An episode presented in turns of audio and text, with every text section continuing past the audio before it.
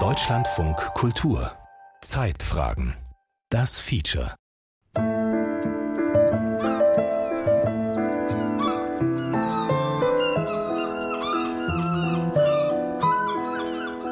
Ein Kurort macht aus, dass er ein Gesundheitskompetenzzentrum ist. Und wenn auch der Erholungstourist sich dort wohlfühlt, dann hat man eine ganze Menge richtig gemacht. Der Erfolg gibt Kurdirektor Norbert Hemken recht. Bad Zwischenahn. 80 Kilometer bis Holland, 60 bis zur Nordsee und nur 17 von der alten Residenz und heutigen Universitätsstadt Oldenburg entfernt, bewirbt sich als Perle des Landkreises Ammerland.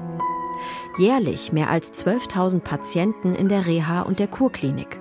Um die 180.000 Touristen mit rund 600.000 Übernachtungen. Dabei zählt die Gesamtgemeinde mit ihren 18 weit verstreuten Bauernschaften nur rund 30.000 Einwohner. Im Ort selber, also da, wo Shoppen, Essen, Trinken und Spazierengehen im Kurpark angesagt sind und das Geld mit Kurgästen und Touristen verdient wird, sind es sogar nur 8000. Die Zahl der Tagesgäste wird hier auf über 2 Millionen geschätzt pro Jahr. Kurort 4.0, wie die Lokalzeitung titelte? Gesundheit und Tourismus sind Dinge, die sich bei uns ganz klar ergänzen. Und der Klimaschutz spielt da ja schon immer mit hinein. Das ist hier nicht erst in den letzten fünf Jahren erfunden worden. Dieser Kurort war schon immer dank seiner Lage am 5,5 Quadratkilometer großen Zwischenahner Meer, seines milden Golfstromklimas und der Moor-, Wiesen- und Waldlandschaft ein beliebtes Ausflugs- und Erholungsziel.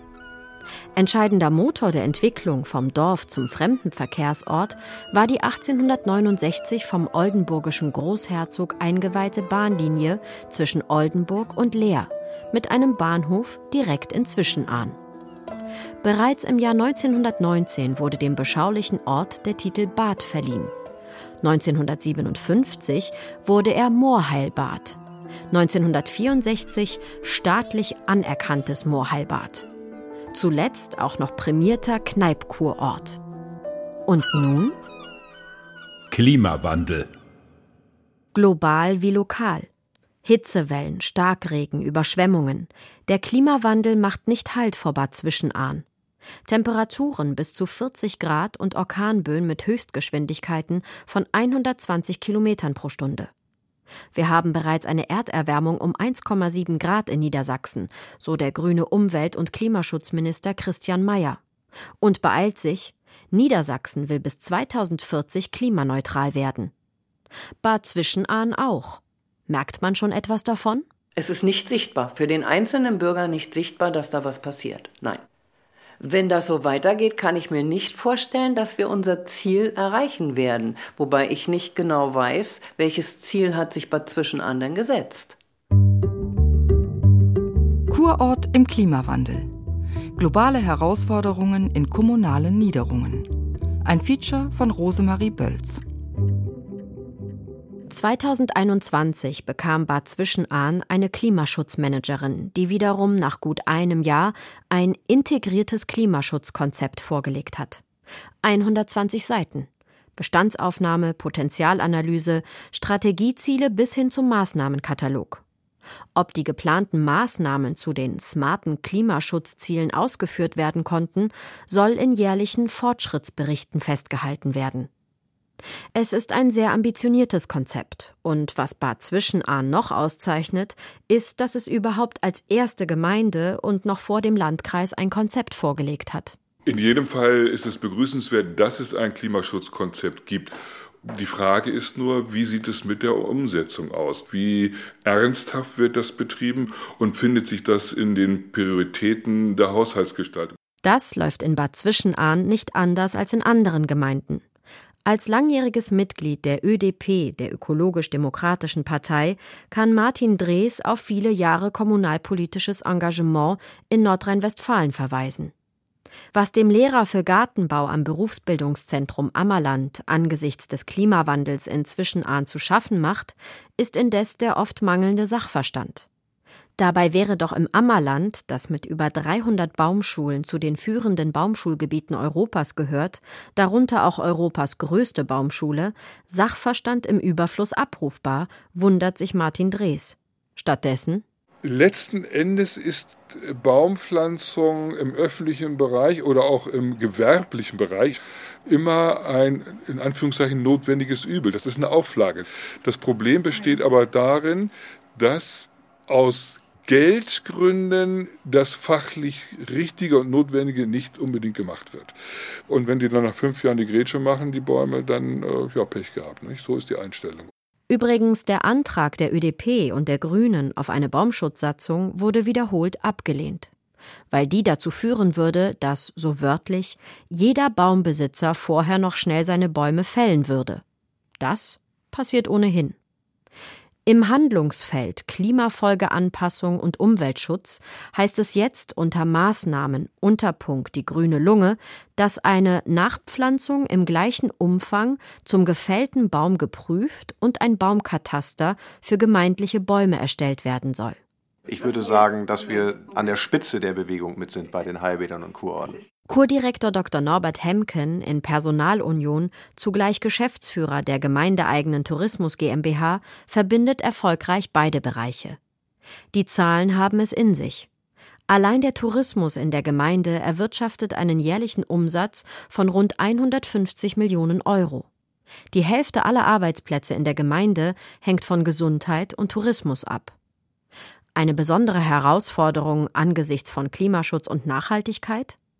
Kein Widerspruch, meint Norbert Hemken. Der Tourismus genauso wie die Gesundheit sind eigentlich Antreiber, dass man mehr tun muss. Denn wenn die Gäste zu Ihnen kommen sollen, heute wie auch in der Zukunft, dann werden Sie etwas dafür tun müssen, dass das Klima entsprechend der Klimaziele auch so verbleibt. Der promovierte Betriebswirt hält nichts von Verboten und Diktaten, sondern setzt ganz im Sinne von Rat und Verwaltung auf Anreize und Angebote, um Bewusstseins- und Verhaltensveränderungen seiner Zielgruppe, dem vielbeschworenen Gast, zu bewirken. Wie das genau aussieht, soll bei einem Spaziergang durch den großzügig angelegten Kurpark, in dem man ausdrücklich den gepflegten Rasen betreten darf, erfahrbar werden konzentriert auf die Klimagesichtspunkte, die in den fünf Handlungsfeldern des Klimaschutzkonzepts für die Gemeinde aufgelistet werden. Kommunale Liegenschaften und Verwaltung, Bau, Energie und Sanierung, Mobilität und Verkehr, Klimafolgeanpassung und Umweltschutz, Bewusstseinsschaffung und Bürgerbeteiligung. Los geht's. Raus aus dem vor kurzem fertiggestellten Erweiterungsbau des umfangreichen Reha- und Kurklinikkomplexes, der sich direkt ans Seeufer schmiegt. Der Kurdirektor zählt auf. Die Gebäudehülle nach KfW 55 Standard. Die Fenster dreifach verglast. Das Dach mit Photovoltaik bedeckt. Und die Energieversorgung mit einem eigenen Blockheizkraftwerk gesichert. Vorbildlich in puncto Energieeffizienz und CO2-Einsparung, obwohl das bei der Planung noch gar nicht vorgeschrieben war. Wobei, war das hier nicht Landschaftsschutzgebiet? Ja, das war Landschaftsschutz und es war auch Kurpark. Und für die Versiegelung für dieses Gebäude sind ja Kompensationsmaßnahmen durch uns erfolgt, zum Beispiel im Bereich der Seggenwiese, auch direkt am Bad zwischen Anna Meer. Die Gemeindeverwaltung ist zwar nur für ein Prozent des CO2-Ausstoßes inzwischen an verantwortlich, will aber durch eigenes Handeln Bürger zur Nachahmung animieren, vor allem zum Wechsel zu erneuerbaren Energien. Konkret setzt man im Rathaus auf Photovoltaik und auf E-Mobilität. Bei jedem Neukauf für den Fuhrpark zum Beispiel. Und auf E-Bikes, die man samt Ladesäule für die Dienstfahrten der Gemeindemitarbeiter angeschafft hat. Die Straßenbeleuchtung wurde bereits zu 100 Prozent auf LED umgestellt. Amtliches Vorbild sein. Preiswürdig. Tatsächlich hat die Gemeinde beim niedersächsischen Wettbewerb Klimakommunal den mit 10.000 Euro dotierten Klimaschutz-Leuchtturmpreis für ein regionales Freiflächenenergiekonzept gewonnen. Damit sollen Investoren einfacheren Zugang zu potenziellen Flächen für Photovoltaik-Großanlagen erhalten. Entbürokratisierung fürs Klima sozusagen. Zurück zum Kurdirektor. Es hängt ja immer alles mit allem zusammen. Direkt gegenüber dem neuen Klinikgebäude ragt ein voluminöser brauner Kasten hervor. Am Straßenkörper umsäumt von drei frisch gepflanzten Stieleichen in einer Beetstruktur mit zusätzlichen Sträuchern und Bodendeckern. Wellness-Lyrik für das Parkhaus am Meer mit einer Fassadenverkleidung aus Aluminiumlamellen in Holzoptik. Fertiggestellt 2023. Ein Parkhaus für Mitarbeiter des Klinikgebäudes, Patienten und deren Gäste. 280 Stellplätze auf sieben versetzten Ebenen, davon ein Drittel mit Ladesäulen für Elektroautos ausgestattet. Man sei gerüstet für die Zukunft, frohlockt Kurdirektor Hemken. Wenn denn die Zuleitung durch die EWE dann irgendwann gelegt wird, können hier bis zu 100 Fahrzeuge geladen werden zur selben Zeit. Aber wenn wir hier 100 Elektrofahrzeuge jetzt an der Ladesäule hätten, dann würde wahrscheinlich im gesamten Landkreis Ammerland die Stromversorgung zusammenbrechen. Wenige Meter weiter ein asphaltierter Parkplatz mit 76 Stellplätzen, nur ein paar Schritte vom Strandcafé entfernt. Der gehört der Gemeinde und wird nicht durchs neue Parkhaus ersetzt. Der Kurdirektor. Der Parkplatz am Strandcafé ist ein sehr alter und auch dort gab es schon viele Diskussionen, ob da denn ein Parkplatz sein muss. Noch ist er dort und auch das ist ein stark frequentierter Stellplatz. Daneben gibt es noch einen Parkplatz, einen weiteren davor an der Straße. Der ist auch immer voll besetzt. Im Ganzen sind es 13 dicht aufeinander folgende, zu betonierte Parkplätze entlang der innerörtlichen Hauptverkehrs-, Geschäfts- und Kneipenroute. Gut 1000 PKWs können so ihren Parkplatz finden.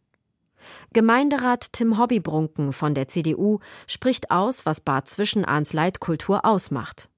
Eigentlich, erklärt er, müsste man jetzt sagen, liebe Auswärtige, ihr dürft nicht mehr herkommen. Aber die bringen unsere Kaufkraft rein und bringen ja unsere Wirtschaft auch mit rein. Klima hin, Klimaschutz her.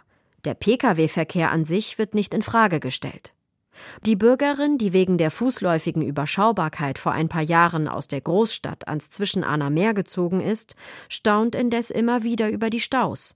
Stoßstange an Stoßstange, von Ortseingang bis Ortsausgang. Auto muss hier scheinbar sein. Und wenn man an den Wochenenden alternativ die riesigen Parkplatzflächen der großen Supermärkte, Gartencenter und anderen Discounter auf der anderen Seite der Bahnlinie zur Verfügung stellen würde, Geht nicht wegen der Sonntagsöffnung, erklärt Klaus Warnken.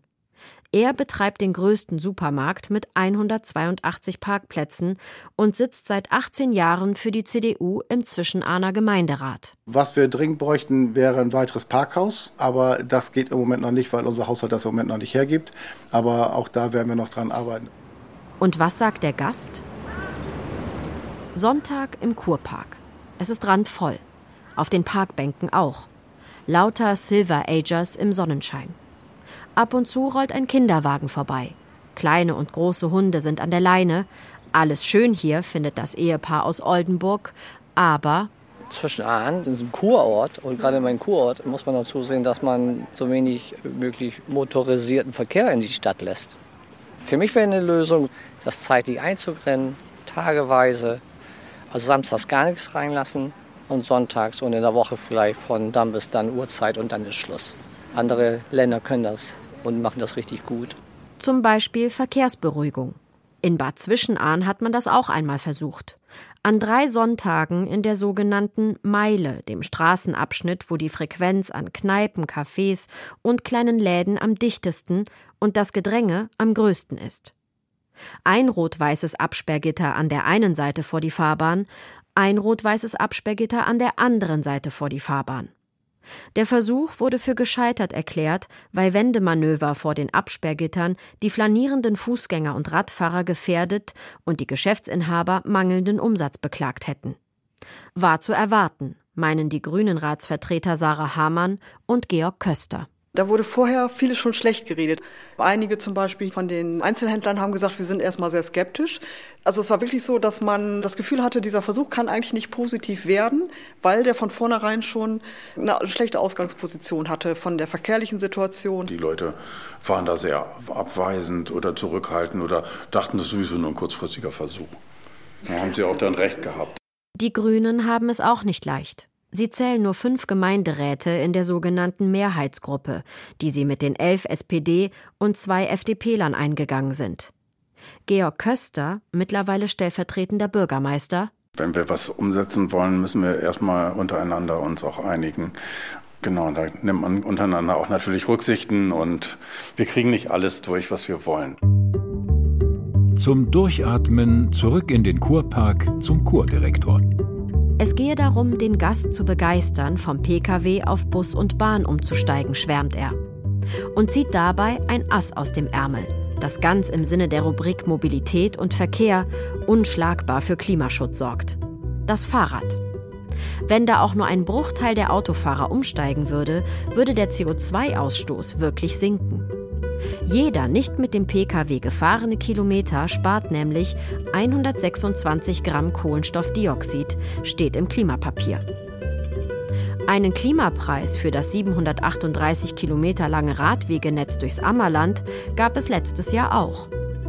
Große Hoffnung setzen Gemeinde- und Tourismuschef auf die frisch eingeweihte Fahrradstraße.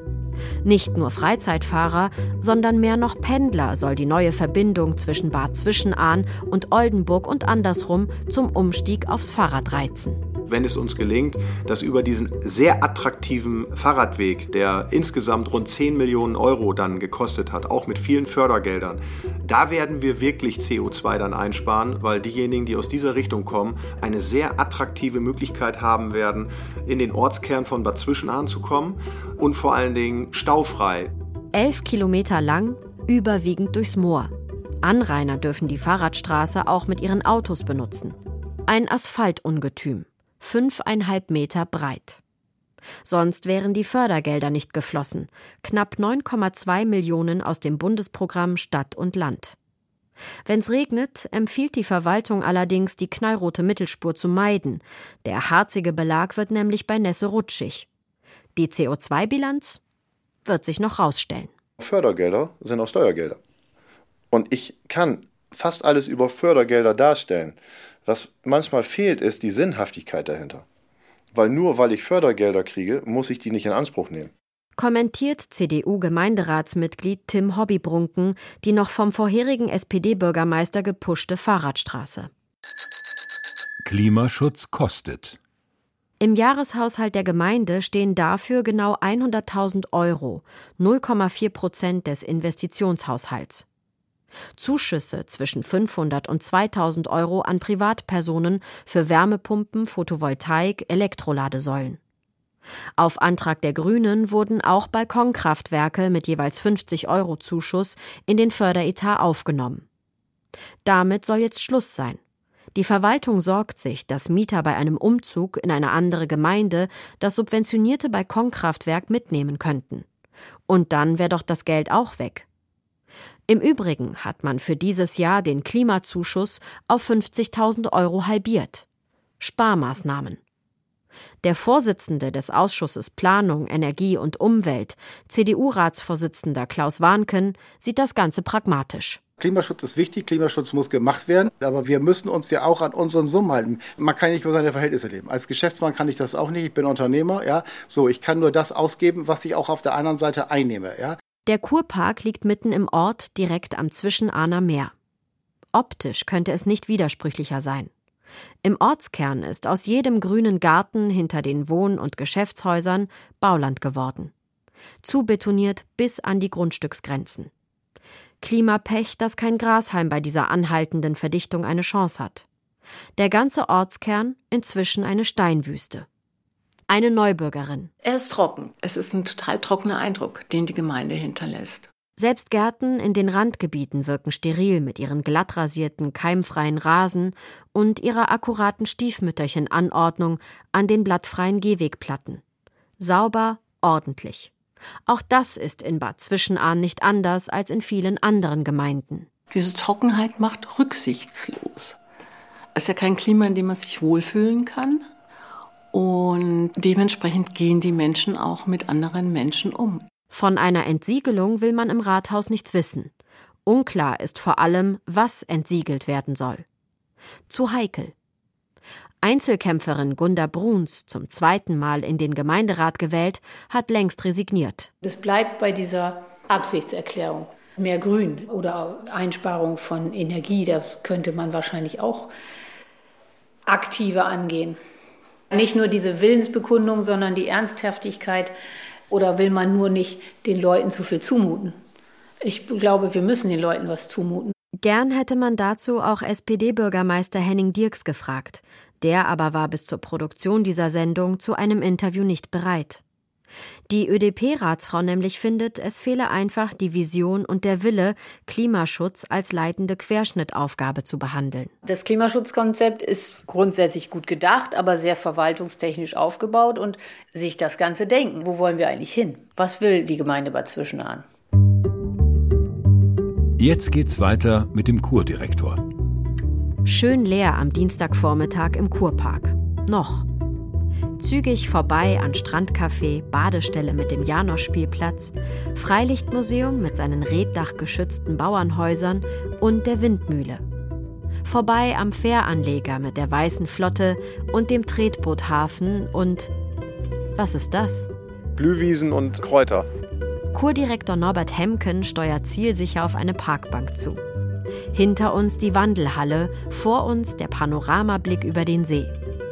Die Sonne scheint. Entenfamilien watscheln im Gras. Der Kurdirektor ist entspannt und bestens gelaunt. Oh, wie schön ist es hier. Ja, sehr schön, ne? Ja, hier könnte man jetzt den ganzen Tag sitzen bleiben, ne? Moin. Wenn uns dann noch jemand einen Kaffee bringt und ein Stück Kuchen, dann kann man das hier sehr gut aushalten. Einmal im Jahr heißt es quer durchs Meer.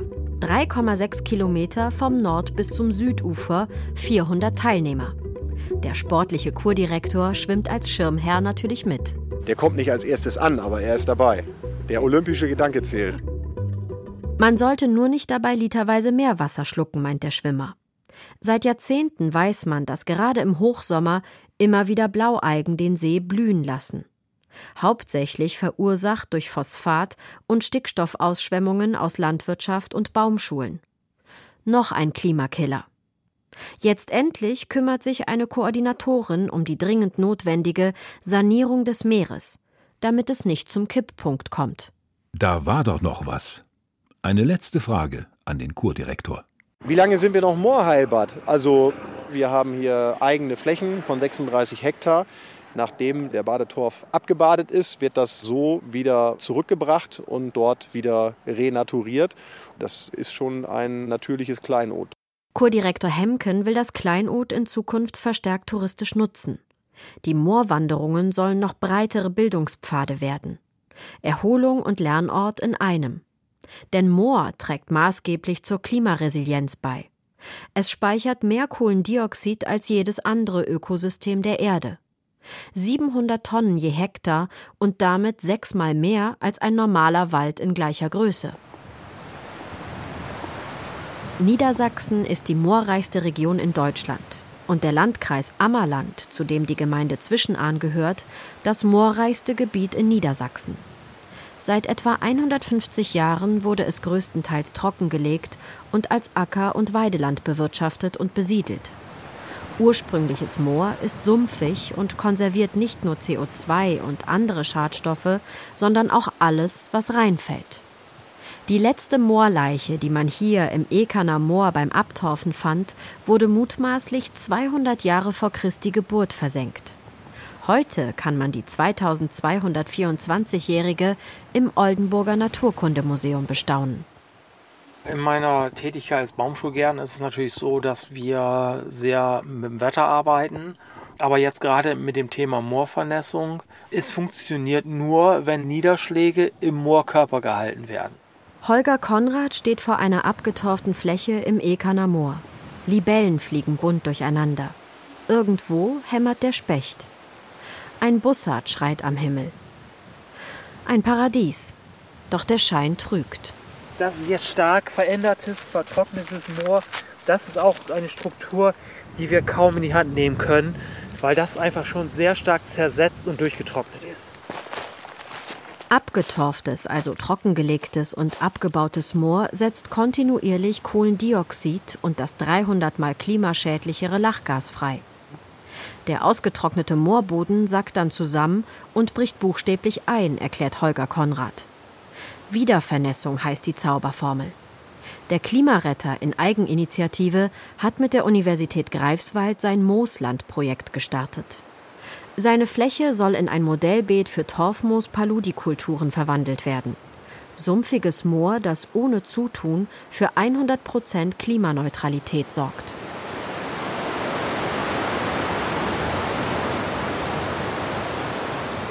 So, und hier sollen jetzt Windräder hin? Das Problem ist, dass wir ja ungefähr bei ein bis vier Meter Tiefe diese Stauschichten haben. Und dann werden bei den Bauarbeiten diese Stauschichten unterbrochen, durchstoßen. Das heißt, wir müssen Grundwasserspiegelabsenkung machen. Der Sand fängt unter den Stauschichten an zu rollen und bei Zeiten bricht einfach die Stauschicht und sie sackt nach. Und wenn das passieren sollte durch den Bau von Windkraftanlagen, dann sind unsere Moore hoffnungslos verloren. 200 Meter hohe Zementsäulen, die Rotorblätter mit einem Durchmesser von mindestens 80 Metern tragen. Der Sockel misst 30 mal 30 Meter, 4 Meter tief. Die Stützpfeiler reichen mindestens 15 Meter in den Boden. Nach 20 Jahren wird alles wieder abgebaut. Und dann sind 7000 Jahre Moor dahin und das CO2 schießt in die Atmosphäre. Elke Buckisch-Urbanke hat extra einen Verein zur Rettung des Ekerner-Moors gegründet. Klimaschutz in Nordwestdeutschland ohne Moorschutz geht nicht. Regenerative Energien ist wirklich wichtig, weil das, was dort frei wird, das holen wir durch Windkraft nicht rein. Windkraft auszuspielen gegenüber Moorschutz, also das ist einfach Wahnsinn. Geht doch. 2,2 Prozent der Landesfläche sollen in Niedersachsen mit dem Wind-an-Land-Gesetz für Windkraft ausgewiesen werden. Das Land hat die Landkreise beauftragt und die Landkreise haben den Gemeinden freigestellt, sich um geeignete Flächen zu kümmern. Sonst könnten Windkraftbetreiber überall ihr Windrad bauen. Auch einzeln, auch ins Moor, sofern die Flächenbesitzer ihnen das Land verpachten. Das ist der Hintergrund für den Aufruhr, nicht nur in der Gemeinde Bad Zwischenahn. 11. September 2023. Sondersitzung des Gemeinderatsausschusses Planung, Energie und Umwelt. Es geht nur um einen Tagesordnungspunkt. Vorstellung des sachlichen Teilflächennutzungsplans. Die geschätzt 100 Bürger, die zu der Ratssitzung gekommen sind, haben nichts gegen Windkraft, aber alles gegen Windkraft auf Hochmoor. Klimaschutz ist eine Gemeinschaftsaufgabe, formuliert der Bürgermeister in der Einleitung des Klimaschutzkonzepts. Wie er das wohl meint? Er lehnt sich in der Ratssitzung zurück, verschränkt die Arme vor dem Oberkörper, sieht so aus, als ob ihn das nichts angeht und zuckt mit den Schultern, als ihn ein Bürger fragt: Wo geht's jetzt weiter? Wo ist der nächste Punkt, wo Sie sagen könnten, wir können dadurch die Windkraft im Moor verhindern? Wo ist da der nächste Punkt? Das Abstimmungsergebnis 10 SPD, Grüne, FDP, CDU gegen eine Gunda Bruns von der ÖDP. Sie haben sich, ohne die ÖDP, schon vor der Sitzung geeinigt, ihre Statements schriftlich mitgebracht. Das bringt die Bürger im Gemeindesaal zum Platzen. Sie sind nicht mit den Problemen der Bürger draußen betraut, entscheiden über unseren Kopf hinweg und ich bin maßlos enttäuscht, dass hier kein Widerstand geleistet. Null. Sie ergeben sich wirklich der Politik in Berlin, die wahrhaft nicht fehlerfrei ist. Nicht fehlerfrei. Und ich denke, wir sollten alle sowohl bei den nächsten Kommunalwahlen als auch bei den nächsten Bundestagswahlen an solche Entscheidungen, die hier heute Abend getroffen worden sind, wirklich denken und nochmal Revue passieren lassen. Sind die Vertreter, die uns in allen Gremien, auf Kommunal, auf Kreis, auf Land- oder Bundesebene vertreten, sind das die richtigen Vertreter, die wir haben? Ich bezweifle das. Ich auch. 100 Wähler mit einem Schlag verloren. Wenn überhaupt, wollen viele, die letztes Mal noch aus Überzeugung Grün gewählt haben, nächstes Mal die AfD wählen. Aus Protest. Auch Wilfried Janssen war bei der spektakulären Ratssitzung dabei. Ich weiß gar nicht, ob das jetzt wahrgenommen wurde, aber es entsteht eine unglaubliche Wut in der Bevölkerung.